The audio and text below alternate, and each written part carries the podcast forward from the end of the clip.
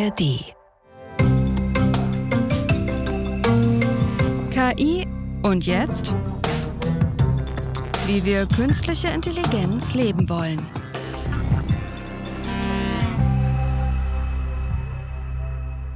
Herzlich willkommen zu KI und jetzt, wie wir künstliche Intelligenz leben wollen. Mit mir, der Journalistin Nadia Kailuli und mir, dem Wissenschaftler Aljoscha Burchardt. Wir freuen uns sehr, dass ihr wieder dabei seid und bleibt bitte die ganze Folge über dabei, denn nicht nur Aljoscha und ich werden hier über KI-Geschichten unseres Lebens diskutieren und sprechen, sondern wir haben in jeder Folge einen spannenden Gast. Heute haben wir Peter Dabrock zu Besuch, der auch mal Leiter der Deutschen Ethikkommission war und wir wollen mit ihm über KI und Religion sprechen.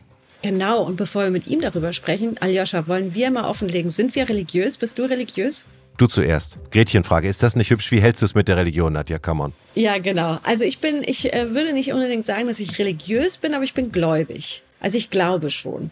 Na, das ist doch schön, dann sind wir interdisziplinär besetzt. Ich habe äh, mit Religion eher weniger am Hut, aber bin so ein bisschen von der Gestalt leben und leben lassen. Okay, aber wenn man sich jetzt mal zurückerinnert, ne, jetzt sind wir ja erwachsene Menschen, wir können also ganz frei entscheiden, gehen wir jetzt in einen Gottesdienst oder gehen wir in keinen Gottesdienst. Als äh, Kind, als Jugendlicher ist man da ja eher so ein bisschen, ich will nicht sagen gezwungen, aber als Kind oder Jugendlicher ist man ja eher dazu getrieben, dass man dann, sei es in der Schule, im Kindergarten oder dann, weil alle hingehen, mit in die Kirche geht.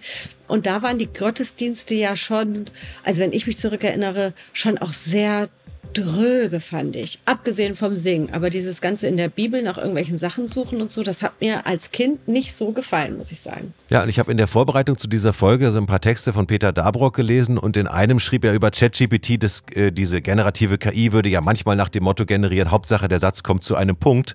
Und ich würde sagen, das hat man aber bei analogen äh, Predigten und anderswo auch oft so gehört. Ja, da haben die Leute auch oft äh, vor sich hin halluziniert, würde ich mal sagen, ohne dass einem das sich äh, wirklich erschlossen hat, äh, worauf es jetzt hinausläuft läuft. Und insofern würde ich sagen, vielleicht an der Stelle KI und Mensch eins zu eins. Aber lass uns doch mal zum Fall der Woche kommen. Ganz genau. Hier ist unser KI-Fall der Woche. Die Gemeinde springt leicht gestresst auf. Die blonde, junge Frau in weißer Bluse legt auf der Leinwand ein ziemliches Tempo an den Tag. Das Bekenntnis des Vaterunsers, einer der Mitmachmomente jedes Gottesdienstes, kam etwas unvermittelt. Und zack, ehe die letzten aufgestanden sind, ist es auch schon vorbei. Sofort geht es weiter mit dem nächsten Punkt des Gottesdienstes. Beim Evangelischen Kirchentag wurde der erste Gottesdienst von einer künstlichen Intelligenz geschrieben und geleitet. Der 29-jährige Jonas Simmerlein ist Theologe und wissenschaftlicher Assistent an der Universität Wien. Er hat dem KI-Programm ChatGPT den Auftrag für den Gottesdienst gegeben. Er sei vor allem neugierig gewesen, wie und ob es funktionieren könne und welche Reaktion so ein Gottesdienst bei den Menschen hervorruft. So, Amen, sag ich jetzt mal als erstes das muss man sich ja mal vorstellen, ne? Gerade bei so einer, wie man schon sagt, Predigt, ja, steht ja eigentlich jemand da und irgendwie versucht den Menschen mit dem, was sowohl in der Bibel steht, als auch was zwischenmenschlich äh, wichtig ist im, äh, ja, sei es jetzt christlichen Sinne oder buddhistischen Sinne oder was auch immer, zu vermitteln. Aber dass da jetzt so, ein, so eine KI in die Kirche kommt, also das ist natürlich ein, ein Schritt, weiß ich gar nicht, was ich dazu sagen soll. Ja, ich muss sagen, ich war auch ein kleines bisschen äh, erschrocken und habe dann aber auch gelesen, an einer Stelle hat der Initiator, der, der Herr Simmerlein, auch von einem Kunstprojekt gesprochen. Also ich glaube, das war doch eher so, so eine Art, ich sag mal, so ein Versuchsballon, so eine Provokation. Das war jetzt nicht die Idee, ich zeige euch jetzt, wie wir mit dem Problem umgehen, dass zum Beispiel viele Pfarreien äh, nicht mehr besetzt sind, weil auch in der Kirche natürlich der Nachwuchs fehlt. Aber ich glaube, das war, das war hier nicht die Idee, äh, einen Ausblick auf nächstes Jahr zu geben, sondern mal zu gucken, wie weit man kommt. Man wollte einfach auch in die diesem kirchlichen Kontext an einem Kirchentag einfach mal ausprobieren, inwieweit die KI es sozusagen in die Kirche schafft. Und wenn ich mit, vielleicht mit meiner Kritik dann auch einfach schon mal äh, rauskommen darf, als Wissenschaftler würde ich sagen, so ein bisschen viel vorgenommen. Ja, also sowohl die, die, äh, das, die Predigt selber zu schreiben zu lassen von einem generativen KI-System, als auch den Ablauf planen zu lassen, als auch als Avatar das Ganze vortragen zu lassen, sind für mich jetzt mal wissenschaftlich gesprochen ein bisschen zu viel Variablen. Ja, man hätte ja mal mit einer Sache starten können, man hätte sich die Predigt schreiben lassen können vom KI-System und die hätte dann ein Mensch vortragen können und auch den Ablauf machen können. Und so kam natürlich so viel zusammen, dass am Ende des Tages, ich sag mal, äh, als Experiment ein kleines bisschen Kuddelmuddel rausgekommen ist. Du meinst, keiner hat die Kirche mal im Dorf gelassen, ja? Die Kirche hätte man im Dorf lassen können, genau. Und dann haben die Leute auch als Kritik sowas ja gesagt, es war zu schnell, zu unpersönlich, nie wieder und waren zum Teil auch beruhigt, ja. KI hat seine Grenzen, da ist dann wieder die German Angst irgendwo be befriedigt worden. So weit ist es noch alles nicht, äh, dass sie uns äh, ersetzt. Das ist dann so ein bisschen, das könnte dann, kann dann eben auch so ein bisschen nach hinten losgehen. Jetzt, wenn wir uns mal rein auf diesen Kirchentag fokussieren wollen, kann man ja sagen, alles klar, da sind Theologen gewesen, die sich eigentlich ja vorbildlich mit dem Geschehen unserer Zeit beschäftigen, die sagen, alles klar, wir leben in Zeiten von künstlicher Intelligenz, wir leben in Zeiten von ChatGBT, dann lass uns doch gucken, wenn wir einmal im Jahr zusammenkommen, dann thematisieren wir jetzt auch mal das. Dass sie dann dafür so eine Klatsche bekommen, ist natürlich unglücklich.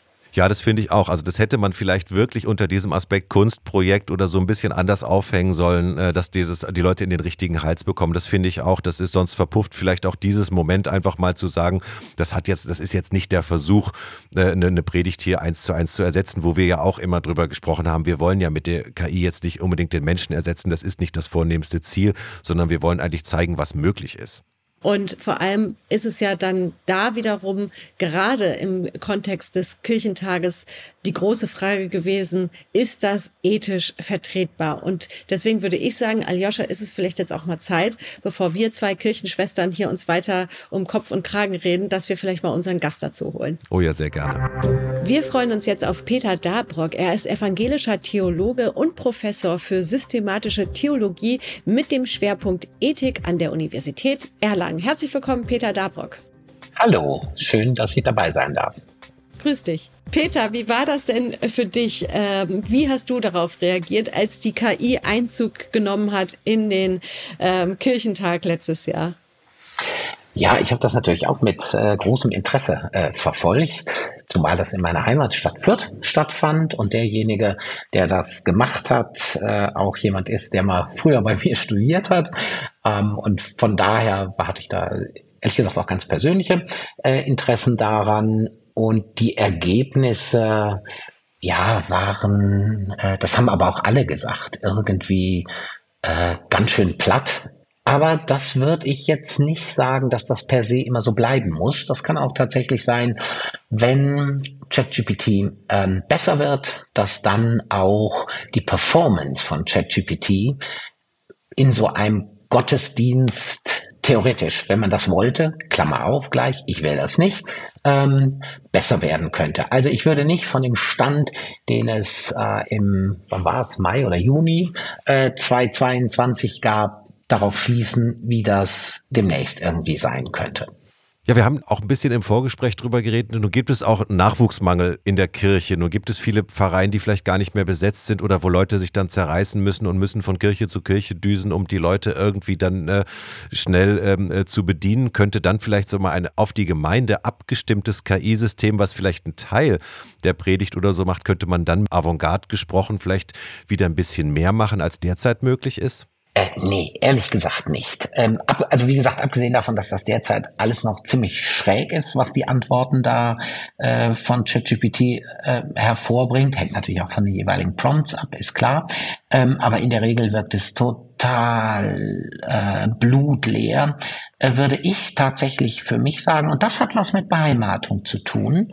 Ähm, ich glaube, Religion wie überhaupt intensive Mensch zu Mensch Kommunikation, trostvolle Kommunikation. Religion hat ja, das meine ich auch mit Beheimatung, viel mit Trost äh, zu tun. Das ist etwas, äh, was wir uns als Menschen zusagen müssen. Das müssen wir nicht immer tun, indem wir face-to-face äh, direkt gegenüber sitzen. Ich glaube, das merken wir ja auch. Wir sind ja jetzt hier auch gerade so miteinander äh, online zugeschaltet. Aber ich, aber ähm, dass wir einfach da so eine Maschine sprechen lassen. Da würde ich eher sagen, Leute, wir haben ein Wahnsinnsangebot von äh, religiösen Predigten, ähm, die wir zum Beispiel äh, im Radioprogramm äh, der öffentlich-rechtlichen äh, hören können. Da sollen die Leute lieber sowas äh, hören und dann hinterher mit dem Prediger, der Predigerin äh, nochmal Kontakt suchen, ähm, als das mit einer KI versuchen.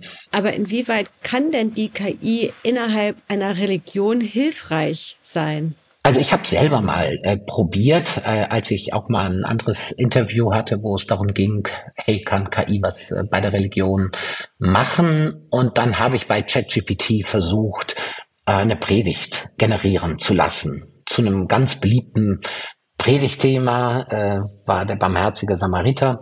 Und dann habe ich zunächst erstmal gesagt, ah, schreibt mal eine Predigt. Ähm, und das war bestenfalls will niemandem zu nahe treten, auf Mittelstufenniveau irgendwie eine, äh, ein Referat über den barmherzigen Samariter. Da war weder rhetorisch noch auch vom Predigtinhalt wirklich für mich der Eindruck, oh, da predigt jemand. Aber wie gesagt, ich kann mir vorstellen, dass das besser wird, ja. Und ähm, dann habe ich natürlich auch versucht, die Prompts nochmal zu präzisieren und habe gedacht, na ja, die KI selber hat ja keine Lebenserfahrung. Vielleicht kann sie mir die Predigt verbessern, indem sie auf Literatur eingeht, die das Motiv des barmherzigen Samariters nochmal ähm, äh, aufgreift. Und dann hat sie zwei, drei Literatur äh, Sachen aber auch wieder so ganz blutleer wiedergegeben. Und dann habe ich gedacht, oh Gott. Und dann habe ich gedacht, naja, vielleicht kann sie irgendwie auf Kunstwerke eingehen oder so etwas. Da habe ich sie gefragt, ob sie nochmal ein Kunstwerk äh, mit äh, integrieren könnte. Und auch das kam wieder total leer buchmäßig rüber. Also, also will, was ich damit sagen will, Nadja, ist, ich kann mir vorstellen, dass man, wie man es gibt ja auch jetzt schon so etwas, Predigthilfen benutzen kann. So könnte KI eine Predigthilfe sein, ja. Aber man sollte als Prediger ähm, nie, Predigerin, nie vergessen, äh, wen hat man vor sich, wenn man predigt. Ähm, was ist der Text und entspricht das meiner Persönlichkeit? Das sind, glaube ich, einfach so Kontrollfragen, die man, die man nutzen sollte. Aber ansonsten die KI unvermittelt auf die Leute loszulassen, gerade im Kontext von Religion, wo oft die existenziellsten Fragestellungen, denkt an die Seelsorge, ja, besprochen werden. Das finde ich ganz schlimm. Also zurück auf Religion und die Dimension von Seelsorge äh, bezogen. Wir müssen, müssen bei diesen Instrumentarien immer wissen, wenn wir sie nutzen, wir haben im Gegenüber Menschen, die vielleicht in ganz, ganz schwierigen Lebenssituationen sind. Das ist keine Spielerei.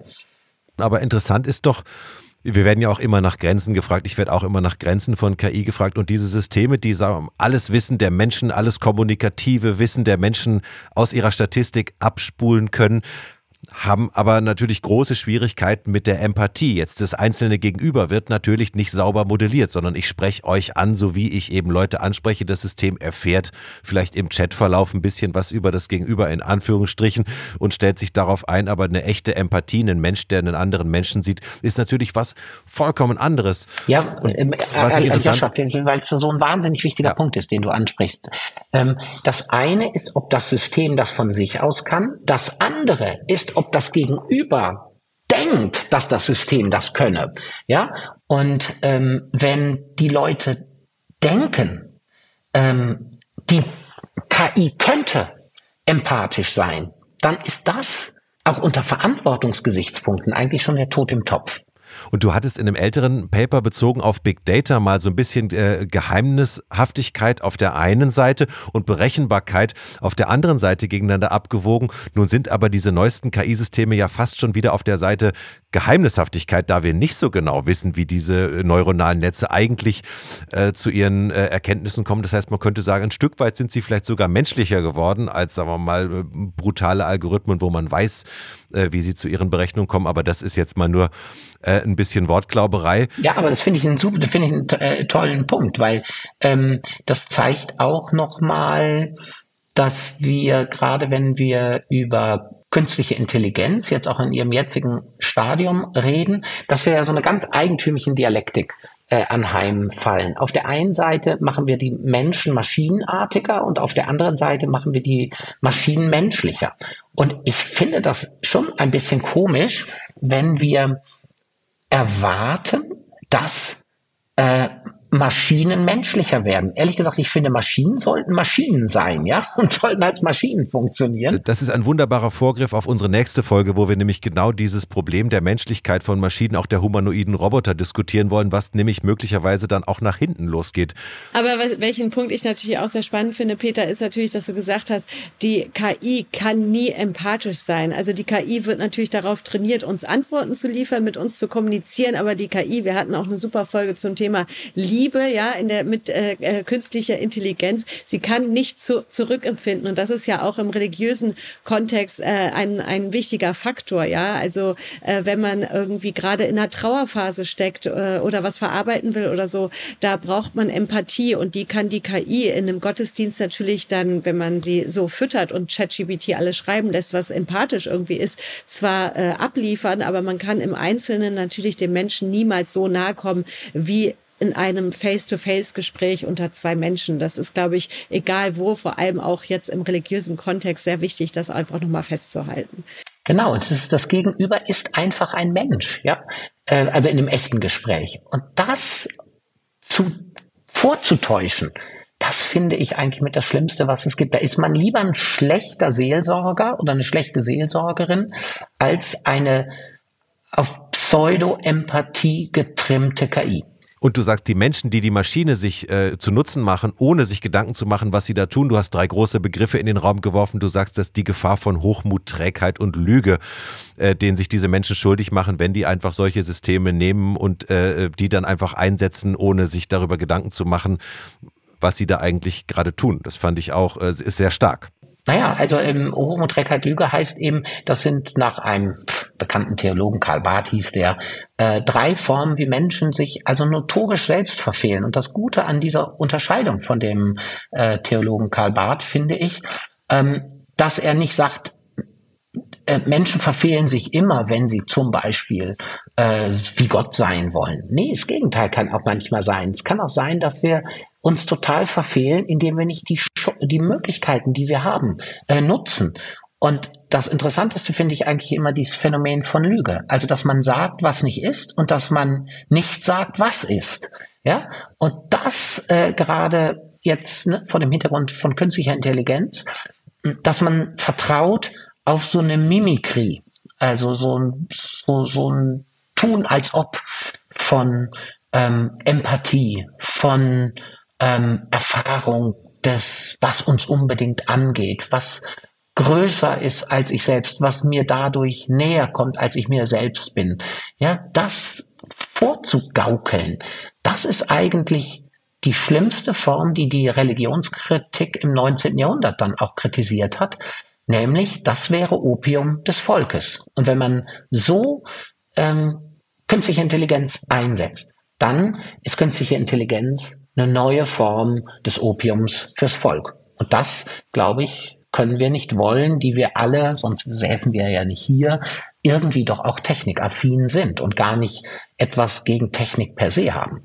Das wäre fast ein hervorragendes Schlusswort, Peter, aber ich möchte nochmal total rauszoomen auf ein anderes Thema zu sprechen kommen, dich nochmal fragen, wie empfindest du bei euch in der Szene, in der ja, universitären Theologie derzeit den Diskurs zu KI, was sind da die Stichworte? Geht es da um äh, Eingriff in die Schöpfung, äh, wie ich mir das so als Außenstehender vorstelle? Wird es überhaupt diskutiert? Sind es einige wenige, die sich damit beschäftigen? Was ist bei euch so der Diskursstand? Ja, man muss schon sagen, in der universitären Theologie wird die Herausforderung, die künstliche Intelligenz auch für Menschen bietet, also das Stichwort, äh, was ihr jetzt selber auch genannt hattet, ähm, Mensch-Maschine-Interaktion, Vermenschlichung äh, von Technik, ähm, Eingriff ähm, in die Schöpfung oder in den praktisch-theologischen Dingen, die wir jetzt bisher besprochen haben. Also darf man das in der Seelsorge, in der Predigt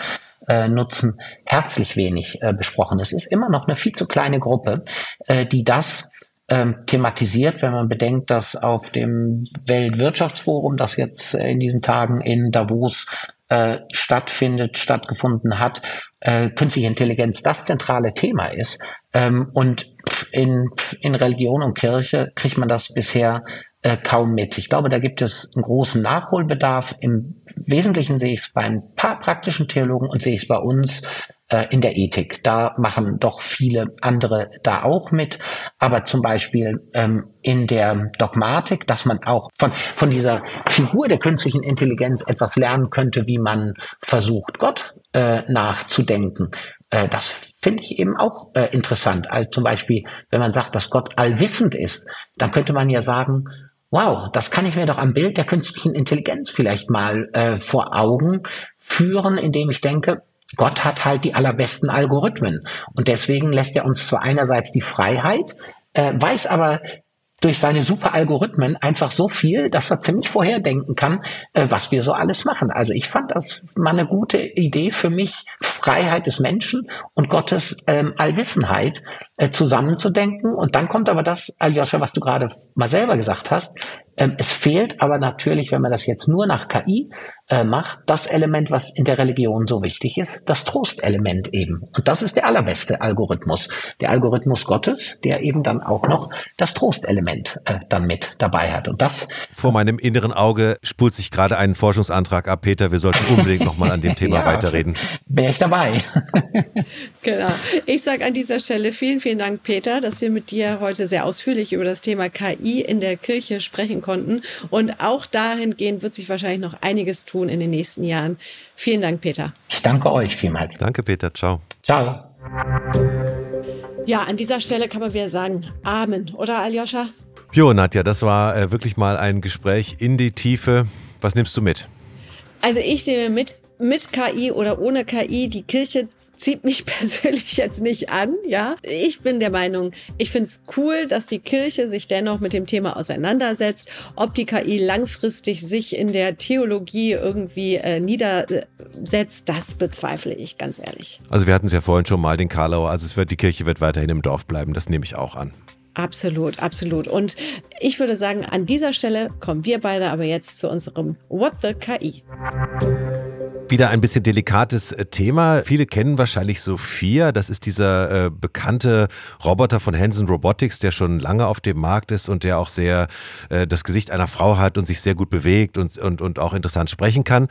Äh, und es gab wohl eine Vorführung. Und was ist bei dieser Vorführung passiert? Ja, vor allem war das nicht irgendeine Vorführung. Ja, das war hier very public. Äh, und zwar bei dem Sender CNBC, bei der Sendung The Pulse. Da hat nämlich der CEO David Hansen seine super Sophia vorgestellt und ihr nämlich eine Frage gestellt. Und zwar war die Frage, Sophia, willst du Menschen zerstören? Und Sophia hat dann geantwortet, okay, ich werde Menschen zerstören. Und das ist natürlich etwas, was sich kein CEO dieser Welt, glaube ich, wünscht, wenn er seinen Superroboter vorstellt. Ich kann mir vorstellen, dass es danach in einigen Kartons gerappelt hat. Ich würde sogar sagen, Sophie hat einen richtigen Shitstorm ausgelöst. Aber so ist es ja. Die KI äh, ist dann eben vielleicht dann noch doch nicht die empathischste Roboter-Variante, wenn man ihr solche Fragen stellt. Ja, aber sagt das nicht auch was über den CEO, der so eine Frage stellt, ohne das vorher mal getestet zu haben? Aber egal.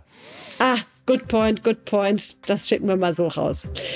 So, Aljoscha, an dieser Stelle sag ich, ich wünsche dir einen wunderschönen Tag und ich freue mich, dass wir uns nächste Woche Freitag wieder sehen und hören bei KI und jetzt, wie wir künstliche Intelligenz leben wollen. Und dann eben auch mit dem tollen Thema KI und Menschlichkeit, was eigentlich wunderbar an unser heutiges Thema anschließt. Perfekt. Also, bis nächste Woche.